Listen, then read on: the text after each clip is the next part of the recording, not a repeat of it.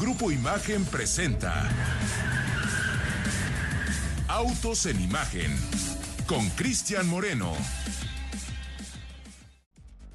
Hola, buenas tardes.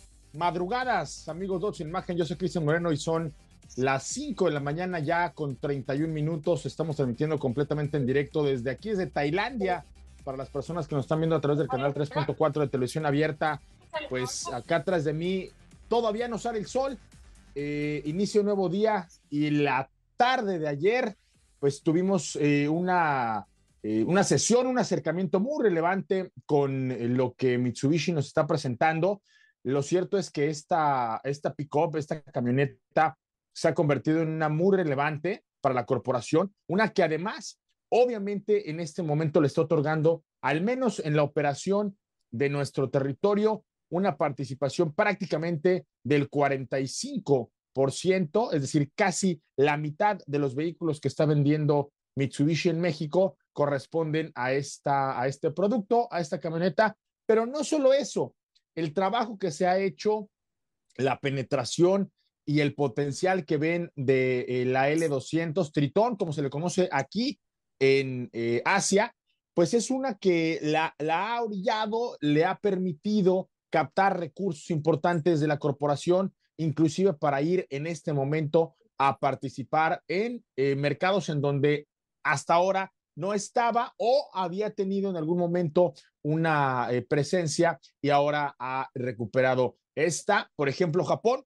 hacía nueve años que el Tritón no se vendía en Japón, pero ahora con esta actualización, con esta renovación, ha vuelto al portafolio de productos. Así es que vamos a hablar de ello. Eh, cosas interesantes, una nueva plataforma, nuevas tecnologías, prácticamente eh, ahora una nueva, eh, un nuevo, una nueva forma de hacer el todoterreno. ¿Por qué? Porque lo que en este momento está buscando precisamente Mitsubishi es llevar esta pickup de un concepto únicamente de trabajo ahora a un concepto también de estilo de vida. En un reto más platicamos de esto. Allá en la ciudad de Charlotte, el señor Ricardo Eduardo Portilla. También nos hablará ya de la experiencia que eh, ha tenido, porque le dieron una ensalada, le dieron un entremés, le dieron una entradita para la, para la presentación, para la prueba de manejo que realizará con este nuevo Mustang que llega con la denominación Dark Horse. Mi querido Ricardo, ¿cómo estás? Buenas tardes.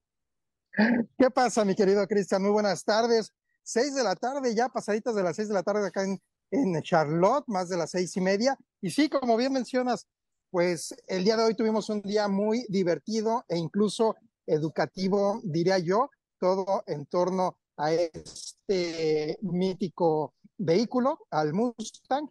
Y justamente hace un... No sé si soy yo, pero estoy perdiendo a Ricardo. Se está friseando Ricardo. En un rato regresamos con él. Trataremos, Ricardo, de que tu señal mejore te estás, eh, te estás congelando. Vamos a, a, ver si podemos mejorar la comunicación con Ricardo. En un ratito regresamos hasta Charlotte, en donde ya al señor Ricardo Eduardo Portilla le permitieron tener un primer encuentro con una especie de museo. Yo lo veo más como, eh, más, que, más que museo, como una sala de trofeos en donde algunos propietarios de, Ford y de Mustang, pues ahí tienen sus, sus reliquias. Ahorita regresamos con Ricardo Eduardo Portilla. Mi querido Pablo, allá en la Ciudad de México, ¿cómo estás? Buenas tardes. ¿Qué tal, señor Moreno? Muy buena tarde, buena tarde al auditorio. Eh, pues eh, todavía viendo los eh, videos que se generaron de esta presentación de la L200, la verdad es que el, el, diseño es muy llamativo y me parece que es la primera vez que realmente cambia por completo esta camioneta en muchos años. Pero bueno, de eso vamos a estar platicando eh, contigo todos los detalles eh, un poquito más adelante. También vamos a platicar sobre eh, el estado que más ha representado inversión directa que tiene que ver con industria automotriz. Ya salió el reporte de inversión de inversiones automotrices 2023 que justamente recoge los resultados más importantes de esta inversión extranjera directa y el famoso nearshoring del sector automotriz.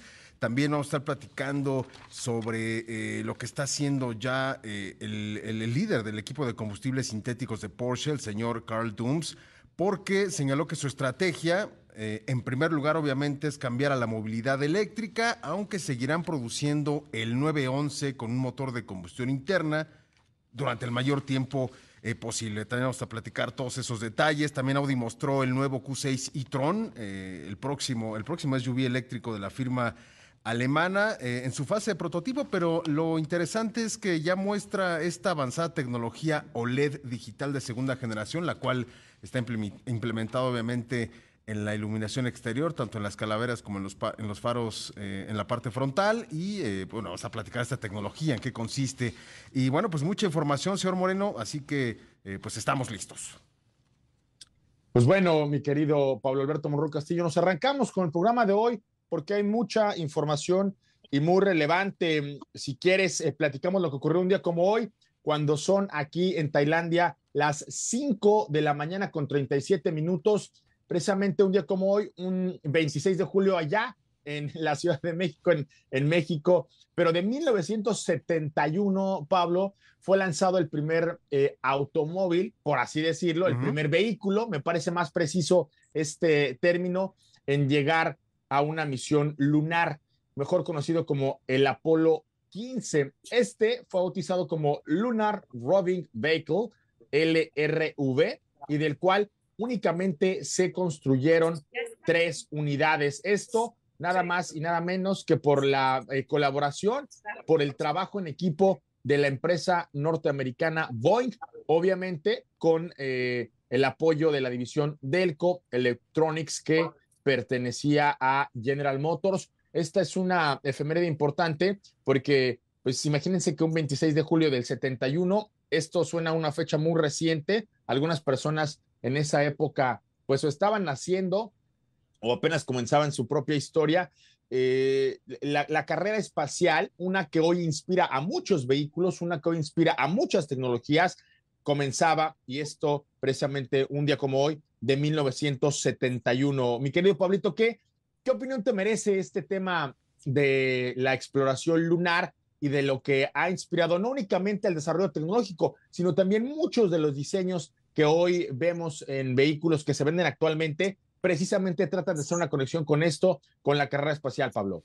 Bueno, fíjate que ha habido muchos derivados interesantes. La primera es eh, este vehículo del que nos mencionas, usaba un chasis de aluminio eh, y el aluminio, bueno, lo hemos visto en la industria automotriz también desde hace muchos años, pero también lo que me llama mucho la atención eran las ruedas que equipaba este coche, obviamente no neumáticas, sino de malla de acero, que eso eh, también de alguna forma pues se ha derivado en estos neumáticos sin aire que ya vemos eh, muy presentes, que ya están de hecho varios fabricantes haciendo pruebas ya de, en uso real y creo que también por ahí se puede ser un derivado eh, de esta tecnología. En fin, eh, pues todas estas capacidades que, que, se, que llegaron a la Luna hace tantos años, pues también en la Tierra están vigentes.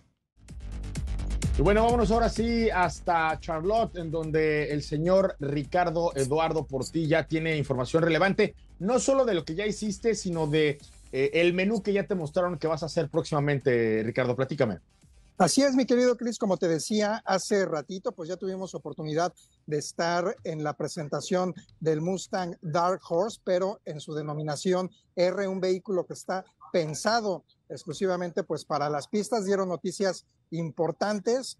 Eso mañana se los voy a estar platicando porque hay embargo, pero ya yo calculo que para cuando estemos a la mitad del programa de mañana les voy a poder dar toda la información. Lo que sí les puedo adelantar es que definitivamente en la presentación nos dieron incluso, bueno, llegamos al salón donde se iba a presentar y vimos unas especies de, orejeras. Todos nos preguntamos, bueno, como para qué es eso.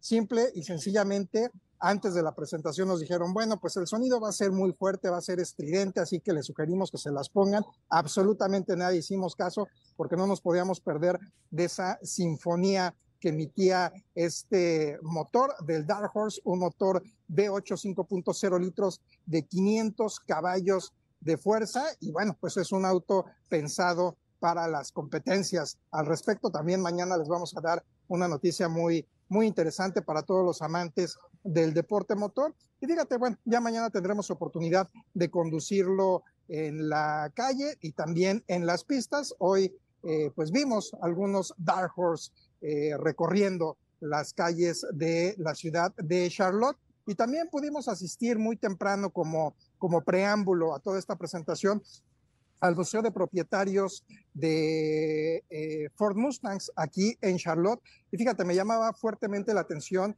y discutíamos cómo este vehículo pues es emblemático y la importancia de los Mustangs no solamente en la industria automotriz, sino también en torno pues a la cultura, a la cultura que envuelve en un principio pues sí a la sociedad norteamericana, pero bueno, como poco a poco se ha estado dispersando a lo largo de, del mundo y a final de cuentas pues es uno de los autos más emblemáticos en torno a la deportividad. Posteriormente pudimos asistir también al eh, museo, al Salón de la Fama de NASCAR y evidentemente pues los Mustangs tienen un apartado muy especial en esta categoría. Prácticamente aquí toda la, la, gente es muy este, eh, fanática de esta categoría, así que vamos a estarles presentando más adelante pues material de lo que pudimos recabar y bueno, ya mañana definitivamente toda la emoción que nos va a dar pues recorrer y montar este caballo salvaje en el Speedway de Charlotte aquí en Carolina del Norte. Un privilegio y una premisa que eh, estés por allá, mi querido Ricardo Portilla. Pues ya todo listo, la mesa puesta eh, para las personas que nos ven a través del canal 3.4 de televisión abierta ahí, las imágenes que nos estás eh, y obviamente una delicia el que estés tan cerca de la acción, Ricardo. Estamos en contacto, vámonos a un corte y regresamos. Estás en Autos en Imagen. Bueno, ya son las 5 de la mañana con 47 minutos. Arrancamos el programa y aquí detrás nuestro, una vez más, nos acompañaba una cortina completamente negra. En unos minutos, exactamente 17, se empezó a encender la luz. Ya la ciudad de Bangkok, aquí en Tailandia, comienza a moverse y justo el día de ayer nos ocurrió lo mismo. De pronto estamos tan concentrados en el, en el programa que no nos damos cuenta de lo que está pasando detrás nuestro, pero, las, pero para las personas que nos están viendo a través del canal 3.4 de televisión abierta, pues esta es, es una de las delicias que nos regala todos los días el, el sol, el amanecer. Eh, la actividad en, en Tailandia es una que comienza justo a esta hora. ¿Por qué? Por el intenso calor. La verdad es que mucha gente se queja, sobre todo el turista, para quienes eh, viven en ciudades cálidas. Eh, el día de ayer salió dos o tres veces a la conversación eh, el puerto de Acapulco, quienes estamos entrenados para vivir en un lugar cálido, en un lugar tropical, en un, lugar húmedo, pues la verdad es que Bangkok no es un desafío insalvable, pero pues precisamente las cosas que requieren actividad física, toda la actividad comercial, todo el tema de limpiar las calles y eso, justo se hace en el momento en el que estamos arrancando la transmisión de Ocho en Imagen, justo después de las 5 de la mañana y antes de las 6. Quedan 12 minutos, así es que para, que para cuando encienden la luz, todo tiene que estar ya listo y dispuesto. Así es que seguimos transmitiendo completamente en directo desde acá, desde Tailandia. Y vámonos con esta sección, mi querido Pablo Alberto Monroy Castillo, una que tiene que ver con la movilidad eléctrica, porque mucha gente allá afuera tiene la falsa percepción o la errónea eh, creencia de que solamente hay una forma de cargar al vehículo eléctrico. Y esto, pues vamos a, simplificarlo de la siguiente forma, si, así te parece. Eh, imagínate el grosor de la manguera con la que tú quieres llenar una alberca. La alberca finalmente es el depósito de las baterías la alberca finalmente es la cantidad de energía que tú puedes acumular en tus pilas y la manguera es el, cargador, la forma en la que tú vas a suministrar. Puedes ejercer mayor o menor presión, puedes tener una manguera más delgadita o más ancha y digo, salvando todas las eh, los detalles y todas las especificaciones, eso es lo que ocurre con los tipos de cargadores que actualmente ya están disponibles alrededor del planeta. El más sencillo, el más básico, es uno que tiene que ver, pues obviamente, con la carga que tú tendrías en un cargador de emergencia, porque así se le llama eh, cuando estás, por ejemplo, en, tu auto y sacas este enchufe que vas a conectar directamente a la corriente en la que tú cargarías a lo mejor un electrodoméstico, un teléfono celular o algún otro, otro detalle. Así es como pasa esa corriente, pero esa sería la manguera más pequeña, la manguera más lenta la manguera que tardaría en llenar la alberca más tiempo y por eso con ese tipo de cargadores, por ejemplo, en mi caso, cuando llegué con un Model eh, X o con un Model 3 o con un Model Y, que son los eléctricos, pues eh, que llegaron primero, ¿no? A hacer toda esta tarea y toda esta labor de adoctrinamiento, pues entonces tardábamos hasta 26 o 28 horas en recuperar la cantidad de energía necesaria para poder mover ese coche, pues por no más de 400 kilómetros.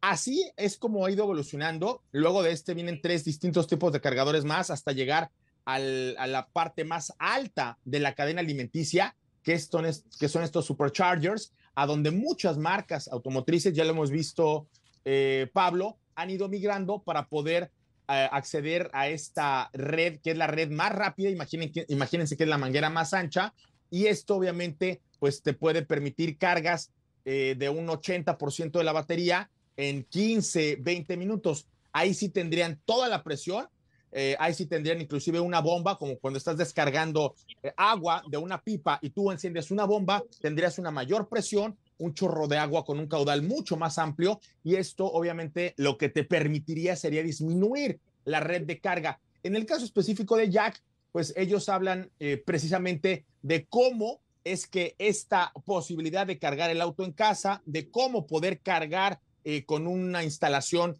exprofeso desarrollada para, para recargar tu, tu vehículo, pues pudiera hacer eh, o pudieran facilitar la forma en la que tú estás recuperando la energía que utilizas todos los días para poder movilizar el vehículo, Pablo. Así es, señor Moreno. Bueno, pues vamos a hacer el repaso rápidamente. El primer eh, tipo que, comentaste, pues es el más sencillo y ese viene incluido en el coche. Es un, es un cable con, un, eh, con una fuente de poder que eh, de alguna forma protege al vehículo de, alguna variación de corriente eléctrica que se pueda presentar en la red. Esta es una conexión que es similar a la, de un, electrodoméstico. En un extremo tienes justamente este enchufe doméstico estándar, que en muchos casos son de tres puntas para la toma de corriente, y del otro lado pues tienes el conector estándar para el, vehículo y, como lo comentaste, el inconveniente de este tipo de cargadores es que pues la recarga puede tardar 15, 16, 17, 18 horas y de ahí en adelante, pero bueno, al final es con lo que viene el vehículo eh, de serie. La segunda opción es justamente estos cargadores tipo 2 o los wall box equipados, eh, ya son equipos más sofisticados que se instalan en casa y creo que esta es la opción eh, más viable para nuestro territorio, dado que no hay todavía ese despliegue tan fuerte de una infraestructura de, de carga en nuestro territorio. Eh, de hecho, prácticamente todas las marcas ya viene este wallbox eh, incluido en el precio del coche, nada más tú te encargas de la instalación, pero bueno, eh, reducen el tiempo de recarga entre 6 y 8 horas. Ese es un tiempo perfecto para cuando llegues de casa, conectas el coche y, durante la noche pues se recarga, al día siguiente tienes el vehículo listo para seguir eh, desplazándote. Los requisitos, lo vamos a andar un poco más, más a fondo en, en, otro, en, otra, en otro programa, en otra sección de, los mitos. Pero bueno, rápidamente es que para instalar este, este punto de carga en casa, pues realmente son unos requisitos sencillos, siempre y cuando la infraestructura eléctrica del inmueble en cuestión cuente con todo lo necesario para soportar la instalación de un segundo medidor, así como la carga que se le destinará para alimentar justamente las baterías del coche. Pero insisto, eso lo platicaremos eh, en, otra, en otra ocasión, un poquito más adelante. Finalmente tenemos estos puntos de recarga pública, los cuales están presentes, por ejemplo, en centros comerciales, hoteles y restaurantes, que ya son un poco más vistos en este tipo de locaciones y por, y, por lo general y hasta el momento son gratuitos. Su mayoría ofrecen eh, tiempos de carga similares a los del tipo 2, eh, sin embargo existen dispositivos ya de nivel 3 mucho más rápidos eh, a diferencia de la carga nivel 2, es posible que los conectores de algunos autos eléctricos no sean compatibles con los cargadores tipo 3. Ahí hay que prestar un poco de atención, los cuales ofrecen recarga a través de enchufes de corriente alterna o corriente directa.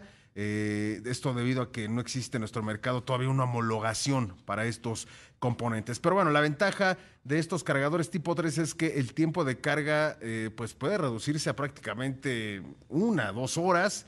Eh, inclusive los supercargadores, señor Moreno, y, si tienes el vehículo con una arquitectura de 800, de 800 volts aproximadamente, pues puedes recargar el coche en 20 minutos, ¿no? De un 0 al 80%, lo cual eso es, eh, eso es muy, muy satisfactorio. Y finalmente, para ubicar estos puntos de recarga públicos, para quienes ya tienen un vehículo eléctrico, existen aplicaciones, existen varias. De hecho, la primera es Charge Now o hay otra que se llama Electromaps, las cuales despliegan eh, por medio de estos mapas ubicaciones más cercanas a nosotros. Eh, con solo ingresar el sitio en el que nos encontramos, así como las indicaciones para llegar justamente a estos puntos. Y además hay sistemas de navegación específicamente en estos coches que incluyen en sus mapas eh, estas ubicaciones y las sugieren y le sugieren al conductor cuando el sistema detecta que el nivel de energía en las baterías es bajo en función de la zona por donde el coche se está desplazando y nos indica eh, pues cuál es el punto más cercano para realizar la recarga. Importante decir, Pablito, que esta es una red que está eh, en pañales, está creciendo. Lo cierto es que todavía eh, las homologaciones están en, curso. Eh, muchos territorios como el mexicano no tienen todavía una, una eh, red de carga muy vasta que, nos permita tener ahí pues prácticamente la certidumbre de dónde cargar, cómo hacerlo. Así es que por el momento lo más recomendable es obviamente tener un wallbox, como tú lo dices. La mayoría de las marcas que hoy están comercializando eléctricos incluyen uno de estos cargadores que pueden llegar a, costar 20, 40, hasta 50 mil pesos, dependiendo de la sofisticación y de la instalación. Eh, obviamente, eh, esto ya viene con el precio del auto eléctrico y en el caso específico de Jack, pues sus vehículos llegan justo con esta tecnología. Eh, así es que, pues esto es lo que por el momento está ocurriendo con las municipalidades. Vamos, obviamente, a ir trabajando con especificar todos estos distintos cargadores. Vamos a un corte, regresamos. Estás en Autos en Imagen. Hoy es jueves 27 de julio y aquí son ya las 6 de la mañana. Estamos transmitiendo completamente en directo desde Bangkok, esta capital de Tailandia, una ciudad muy, eh, pues si, pudiera describirlo, hagan de cuenta que es como un estudio de cine, porque hay zonas muy sofisticadas, hay zonas muy cosmopolitas y pues prácticamente pasas la calle y te encuentras con eh, pues las eh, grandes diferencias, con la radicalidad de la pobreza. Obviamente no, no hay eh, mucho esfuerzo por, por, ocultarlo. Así viven aquí en esta zona de Asia. Y sin embargo, como se los comentaba desde el día de ayer, una de las decisiones relevantes que, que tomaron en este país en gran parte por la estrategia que hizo la monarquía. Aquí en, este país eh, hay una monarquía que pues prácticamente ha visto el desarrollo de Tailandia a lo largo del tiempo, una única familia que se ha eh, encargado de traer a este país a donde el día de hoy se encuentra, pues se ha visto cómo la oportunidad de la industria automotriz de acelerar las inversiones, de atraer eh, plantas de manufactura, de ver cómo es que la, manufactura de vehículos les ha permitido llevar al país a desarrollos tecnológicos importantes. Precisamente el día de ayer convocó a prensa internacional, más o, menos, más o menos éramos unos 120, 150 invitados de todas las partes del mundo, una presencia de tailandeses muy importante porque por lo que este tipo de manufactura le trae a Tailandia, vimos cómo eh, Mitsubishi tomaba una decisión importante con este vehículo, con esta pickup, con esta camioneta. Pareciera a lo mejor para los que llevamos toda la vida creciendo con, con rodeos de pickups, que era algo lógico, que era algo natural, que era algo que ya habíamos visto en, en, otro tiempo, en otra película y con otras marcas. Sin embargo, para Mitsubishi era una decisión que llegaba apenas con esta sexta generación, una sexta generación que le permitiría a Mitsubishi consolidar una presencia importante eh, ellos han vendido más de 6 millones de vehículos de estas pickups, lo cual pues eh, es un número importante, sobre todo por una corporación que no tiene un portafolio de productos tan homogéneo. Me parece que Mitsubishi ha dado golpes de timón importantes en distintos eh, segmentos en donde participa. No tiene el mismo portafolio de productos, por ejemplo, en Japón, que el que ofrece en otros mercados de Asia el que tiene en Japón con vehículos muy electrificados que el que tiene, por ejemplo, en México. El día de ayer hablábamos con los, ah, los altos mandos, con los directivos de esta marca, y obviamente ellos ah, reconocían que no era lo mismo, por ejemplo, el IMIEV, que era un vehículo 100% eléctrico, que en su momento comenzó con esta eh, electrificación por parte de Mitsubishi hace más de 10 años que un Expander, que es un vehículo que, que en México le ha ido muy bien, que ofrece una movilidad eh, en términos de tamaño para siete pasajeros y que al mismo tiempo es un vehículo asequible que le permite eh, pues, eh, participar en, en, mercados como el de México de una forma muy importante, cuidando el tema del precio. La L200 también ha tenido una, pues a lo mejor un desarrollo, una historia similar a la de este vehículo. ¿Por qué? Porque es un producto que en su momento estaba mucho más enfocado, estaba mucho más desarrollado para ser un auto de trabajo. La pickup así se veía. Y así fue como ayer nos lo presentaron, con eh, una exposición de un chasis cabina. Podíamos ver ahí la ejecución de este vehículo que es muy similar a lo que vemos a lo mejor en nuestro territorio con su eh, prima lejana, la NP300, en su momento la Estaquitas.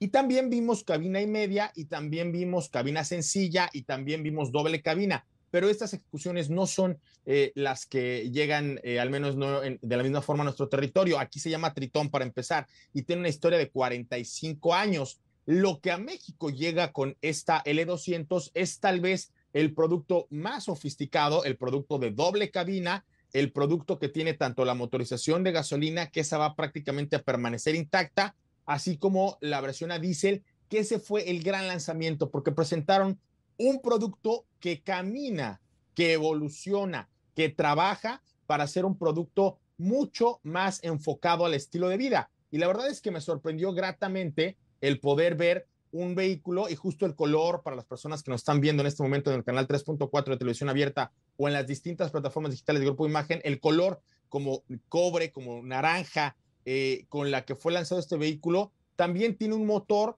más evolucionado, un motor diésel que en la parte posterior, ahí en, en el batch, podemos ver que dice clean diesel, porque hay muchos mercados a donde llega esta L200 en donde ese es el combustible que esperan de un vehículo con estas características. Lo que ocurrió el día de ayer con Mitsubishi fue precisamente dar un golpe de timón para encaminar a la L200 hacia un producto más global, primero, porque va a regresar a comercializarse a mercados en donde tenía tiempo que no se vendía, como por ejemplo el mercado de Japón, porque también es un vehículo con doble cabina, con un equipamiento superior, con una propuesta de infoentretenimiento que para México a lo mejor no es sorprendente si lo comparamos con, con marcas que tienen ya mucho tiempo poniendo eh, pantallas espectaculares o sistemas de infoentretenimiento muy sofisticado, pero que para una pick-up con el, trayecto, con eh, la historia de la L200, sí es importante. Es una pantalla que va a, tener una alta resolución. Yo, de hecho, ayer cuando estaba haciendo una transmisión, primero pensé que era un, era un, este, un dummy y no, era tal y como proyectaba los gráficos con esta alta resolución, esta pantalla que se incorpora ahora en esta L200. Y lo más importante, y, y no, lo, no lo dejé para el final por otra cosa, sino porque a lo mejor es lo menos evidente, es que hay una nueva plataforma debajo de esta camioneta que mejora esencialmente tres aspectos de la pickup. El primero es una plataforma con una mayor rigidez estructural. Esto, la verdad, eh, nadie lo va a, notar a menos que maneje la camioneta, pero para los ingenieros de Mitsubishi fue todo una, eh, toda una odisea, fue todo un reto el poder ejecutar una plataforma con nuevos materiales, más ligera, que no torsionar, es decir, puede enfrentar cualquier camino, cualquier terracería, cualquier escenario y va a mantener a la, camioneta firme. Esto es lo más importante. Lo segundo, una nueva batería, una nueva lista, un nuevo arsenal de eh, sistemas de seguridad. Esto lo hace, esto hace este vehículo el más seguro que jamás se haya tenido en la historia por parte de una L200 de Mitsubishi. Es un vehículo muy seguro, es un vehículo al que le incorporan radares, es un vehículo al que le incorporan sensores, es un vehículo al que le incorporan toda una batería de sistemas que le van a permitir a la L200 pues eh, anticipar cualquier percance, cualquier accidente. Y lo tercero, que esto es algo que ya hemos visto, como lo dije hace un momento, en otras ejecuciones, pero que a la L200 llega pues con, con una... Eh, eh, con unas fanfarrias y, con, todo lo que hay que ponerle a, un, a un invitado de honor, y es el poder convertirse en un vehículo distinto siendo el mismo auto. ¿Y esto cómo se logra? Obviamente con un sistema que va a modificar la puesta a punto a través de una perilla hasta con siete modos distintos de manejo y esto evidentemente pues hará a la Mitsubishi L200 una pickup capaz de qué? Pues capaz de ir a la arena, capaz de ir al lodo, capaz de ir a las rocas, capaz de ir eh, al hielo, capaz de ir a la nieve. ¿Y por qué el planteamiento? Recordemos que estas marcas eh, son marcas que al día de hoy están eh, presentando productos globales. No siempre la L200 llegó a todos los territorios, a todos los mercados a los que ahora va a llegar. Se está hablando de una capacidad productiva de más de 200 mil vehículos y en, esa conquista estamos viendo cómo la L200 pues hoy es un producto que prácticamente debe estar listo para enfrentar cualquier territorio, cualquier reto, cualquier escenario. Quiero llevar a México información importante, eh, sin embargo, eh, esto es la generalidad, este es el menú. De ahí, Mitsubishi va a tomar decisiones para ver qué versiones lleva, qué tecnologías lleva, qué motores lleva, a qué precio, cómo escalan eh, la propuesta para nuestro país. Pero lo cierto es que todavía está muy verde el producto. ¿Cuándo va a llegar? Para el próximo año. ¿Cómo va a llegar? Con las versiones que más o menos ahorita tienen en el portafolio de productos. Es decir, sí va a haber una versión impulsada por un motor de gasolina, que ese, al menos el día de ayer, se mantuvo intacto. Ni siquiera lo mencionaron, así es que van a echar mano del mismo motor eh, de gasolina que actualmente vemos en su portafolio de productos para ponerlo bajo el cofre de esta nueva L200. Y en el tema del diésel, anticipan que pudieran llegar las dos, las dos versiones de las que se habló el día de ayer. Aquí eh, las especificaciones, pues obviamente son eh, muy locales, es decir, a lo mejor para los tailandeses, sí, así va a llegar la Mitsubishi al mercado, para los mexicanos no, pero podemos anticipar que no habrá mucho más de dónde ir a elegir, así es que tendremos, si llegan los dos motores de diésel, el motor de 181 caballos de fuerza y el motor que supera los 200 caballos de fuerza con la motorización diésel, que le da dos grandes virtudes. La primera, un eh, torque superior, un torque que ustedes bien saben que en el trabajo del diésel es muy relevante por la capacidad de carga, por la capacidad de arrastre y por la capacidad de empuje. Este vehículo por sí mismo se va a mover en cualquier territorio y con el motor diésel lo va a hacer de una forma más solvente. Y la segunda parte, pues con menos combustible vas a poder llegar a más kilómetros. Es decir, hay una muy buena relación entre la eficiencia en los consumos de combustible, la eficiencia energética y evidentemente el desempeño del vehículo. Y algo que llamó mucho la atención, la verdad es que yo me, declaro ignorante porque había ayer eh, pues gente de grupos de pop, había gente modelos, había cantantes, y a ninguno de ellos lo reconocí, para todos los, los tailandeses era como una gran celebridad.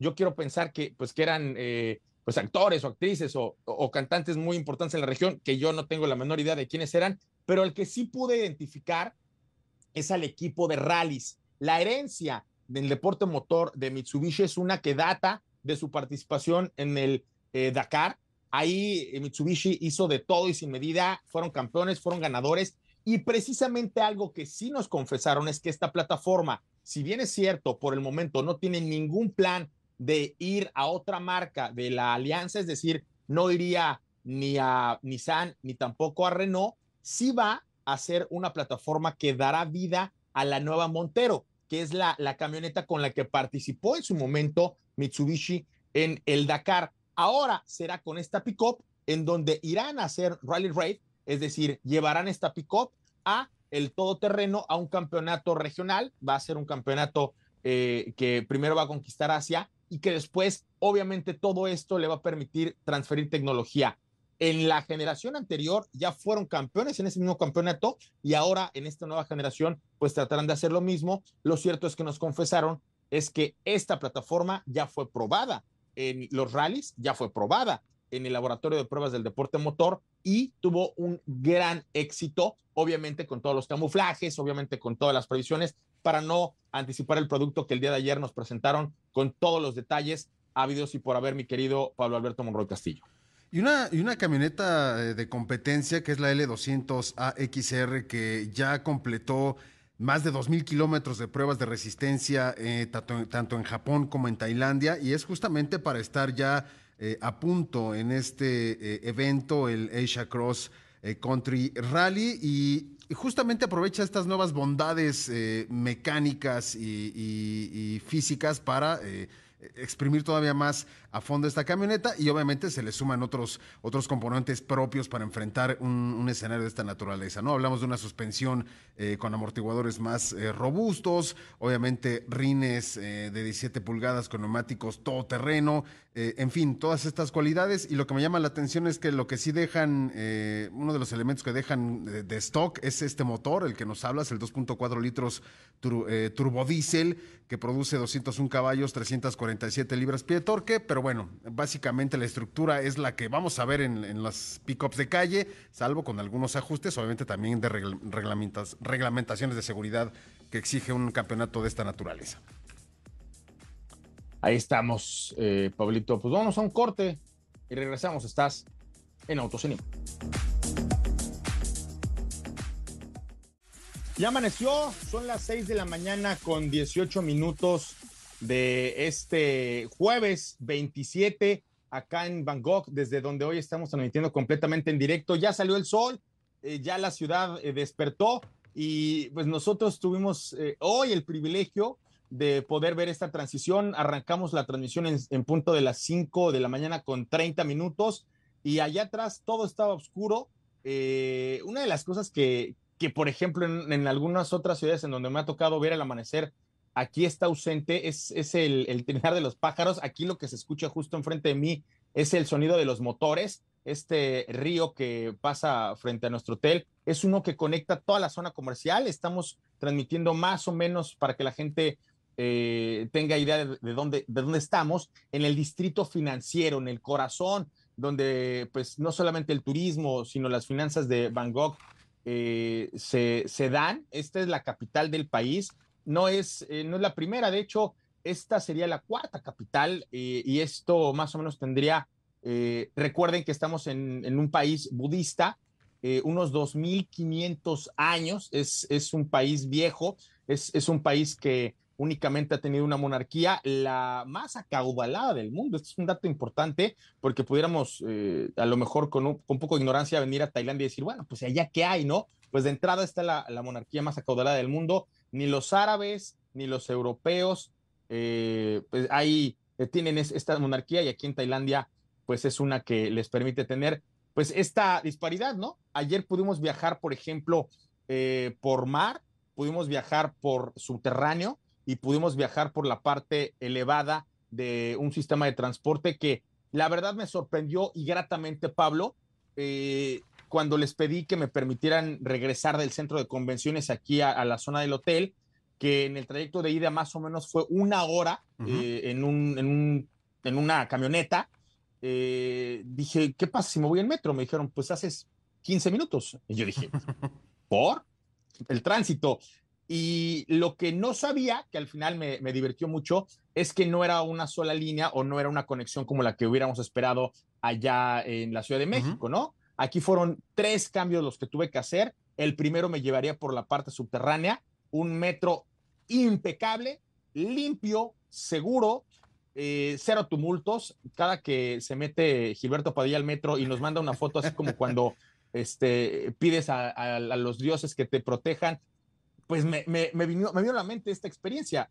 Ayer ni hubo empujones, ni hubo jaloneos, ni hubo apretones. Obviamente el tema de seguridad es eh, impresionante. No me pasó nada de eso. Cuando le pregunté a la gente que venía a Tailandia si esto era habitual, eh, porque yo no sabía si era la, la ruta, si la zona o, dónde estaba, me dijeron que la verdad es que ese metro era así generalmente. Luego pasamos a la parte alta, ahí también el, el metro para empezar, aire acondicionado en todo momento, ahí no te vas a malpasar. Eh, una, una vista contrastante, podías ver por un lado la opulencia de la riqueza, por un lado hoteles, por un lado calles espectaculares, puentes, eh, infraestructura carretera toda congestionada, y por otro lado, volteabas del lado izquierdo a la parte baja y veías mucha pobreza. ¿Qué más? La tercera parte del trayecto, Pablo, fue una muy divertida. ¿Por qué? Porque me fui, eh, salí del metro y literalmente crucé la calle y me fui a un barco. O sea, ahí ya era una especie de taxi pero este era sobre el mar. Entonces también, y como lo han hecho desde hace miles de años, aprovechan el, río para poderme eh, traer justo de la zona de enfrente, donde eh, era, era todo el desarrollo del, metro, a la zona en donde está mi hotel. y ahí solamente hice cuatro minutos, me tardé más en la, en la conexión, eh, en la espera, y este transporte o este servicio era gratis, los primeros dos, el primero se pagó con una ficha, literal como una ficha con la que hubiera sido las maquinitas, así es, en, la primer, en el primer acceso lo acercas a un sensor, se abren las puertas, después me introduje a, a mi trayecto del metro y para salir hay que depositar la ficha y entonces abren las puertas para poder abandonar el sistema. El segundo es una tarjeta exactamente igual. Acerqué la tarjeta, se abrieron las puertas y cuando quería salir del metro, depositaba la tarjeta y me dejaban salir. Y la tercera, la del barco, es una que le da servicio única y exclusivamente a los hoteles de esta zona de, del río. En mi caso, pues, tenía que esperar el que dijera el nombre, así como lo hacen en los aeropuertos. Si tú vas a Hertz, pues esperas el de Hertz. Si tú vas a Avis, esperas el de Avis. Si tú vas a cualquier eh, sistema de renta, esperas el de tu compañía. Así me, me ocurrió a mí. Y la verdad es que un, eh, un, un tramo, un trayecto que ahí compartiré con ustedes en redes sociales, que me dejó muy contento. Sí vi los contrastes entre la zona pobre y la zona muy rica de, de la ciudad pero también vi que todos pueden coexistir y no hay asalto, no vi muchos eh, homeless, eh, no, no, vi gente pidiendo dinero en la calle, no vi nada de eso. Seguramente habrá, no me tocó en este trayecto que hice, pero la otra cosa que me gustó mucho y que, y que supongo que esto han cuidado mucho, eh, hace algunos meses tuve la oportunidad de ir a Las Vegas, eh, tuve la oportunidad de ir a San Francisco, tuve la oportunidad de ir a Los Ángeles, eh, tuve la oportunidad de ir a Nueva York y veo mucha gente eh, lastimada por el tema de, de, la, de las drogas. Uh -huh. Y aquí, al menos en el trayecto que me tocó recorrer, no vi eso, no, no vi esa parte eh, social que al menos alrededor de los transportes, como el metro, como el, el, el barquito que te comenté, el, el, bote taxi o la parte alta del, del metro que está por la parte elevada, no vi eso. Entonces, pues cosas buenas y cosas eh, peculiares que nos pasaron aquí en la ciudad de Bangkok, eh, Pablo. Así es, señor Moreno. Oye, y, rápidamente eh, quiero preguntarte, ¿qué significa para ti seguir creciendo? Para mí, evidentemente, llegar a una nueva etapa de mi vida con una SUV pensada pues en mis necesidades y en los que decidieron no ir por el camino tradicional. Por eso elegí la nueva Chevrolet Trax 2024. Su diseño deportivo, equipamiento y seguridad es superior con una pantalla de 11 pulgadas, sistema de seguridad activa, conectividad inalámbrica y asistencia personalizada 24/7. Así que sigue creciendo con la nueva Chevrolet Trax 2024, diferente en todo, parecida a ti, descúbrela. Oye, Pablito, se nos está acabando el tiempo, pero no me quiero ir sin antes hablar acerca de esto que platicamos previamente en la Junta, porque justo a fines del 2021 Google introdujo una nueva función en su aplicación de mapas, en Google Maps, eh, en donde la función no solo te proporcionaba eh, la ruta más rápida, sino también la ruta que menos eh, combustible, que menos energía requería. Y ahora están saliendo ya las primeras estadísticas, los primeros reportes, y dicen que gracias a esta función eh, se estima que han ayudado a los conductores a ahorrar aproximadamente 1.2 millones de toneladas métricas de emisiones de CO2. Fantástico, Pablo. Estas cosas pues siempre vienen bien, sobre todo a un planeta eh, al que le hemos cargado mucho la mano. Así es, y fíjate que esta herramienta de rutas ecológicas de Google se lanzó en Estados Unidos, eh, en Canadá, en Egipto y ahora está disponible en 40 países europeos. Eh, Google estima además que esto, estas cifras que nos diste es de 1.2 millones de toneladas métricas de emisiones de CO2 que, que se dejaron de, de, de expulsar a la, a la, atmósfera, pues es el equivalente a sacar de la carretera alrededor de 250 mil vehículos de combustión interna, esto durante un año. Pues bueno, se nos acabó el tiempo. Eh, muchas gracias por la información, Pablito. Mañana retomamos todo lo que dejamos pendiente el día de hoy. Hasta mañana. Hasta mañana, señor Moreno. Nos despedimos de Ricardo con esta bellísima imagen del vehículo que al que le va a poner las manos el día de mañana. Ricardo, nos vamos.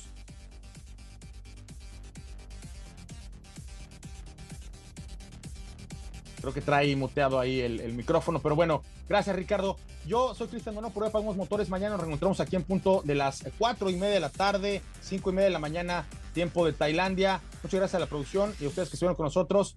Si usted se la manejar, por favor, manos en el volante y no la pantalla del celular. Hasta mañana. Grupo Imagen presentó Autos en imagen. Con Cristian Moreno.